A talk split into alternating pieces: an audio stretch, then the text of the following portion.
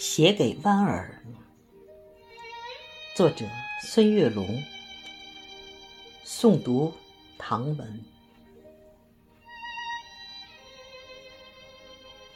搬一把木椅，带着自己的思念和音香，空气里弥漫着石榴相互击掌的模样。熟悉的电话号码放在一旁，我就在京剧唱片里张望。说好了，今晚我们会在这里沐浴月光。你说你要唱《嫦娥奔月》，你说你要穿金丝长香。你说，我们就这样地久天长。说好了，今晚我们会在这里诉说衷肠。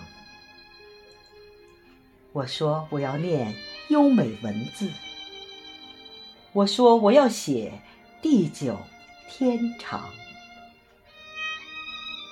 我说我们就这样。固定时光，渐渐我习惯了大陆的惆怅。我习惯每年的这个时候，从黄昏坐到月亮，爬上山岗。我一直在写思念的文字，一直在读你爱的。文章，渐渐你适应了海边的遥望，你适应每年的这个时候，从日暮看着月亮爬上山岗。你一直在唱文字的思念，一直想听你爱的。文章，听说你学会了蒸米做菜，听说你已经买好了行囊，听说你正在台湾岛思考，听说你真的要回归故乡。其实。我真的想请你吃家宴。其实我早已张开欢迎的臂膀。其实很多困惑可以回家商量。其实中国才是你真的故乡。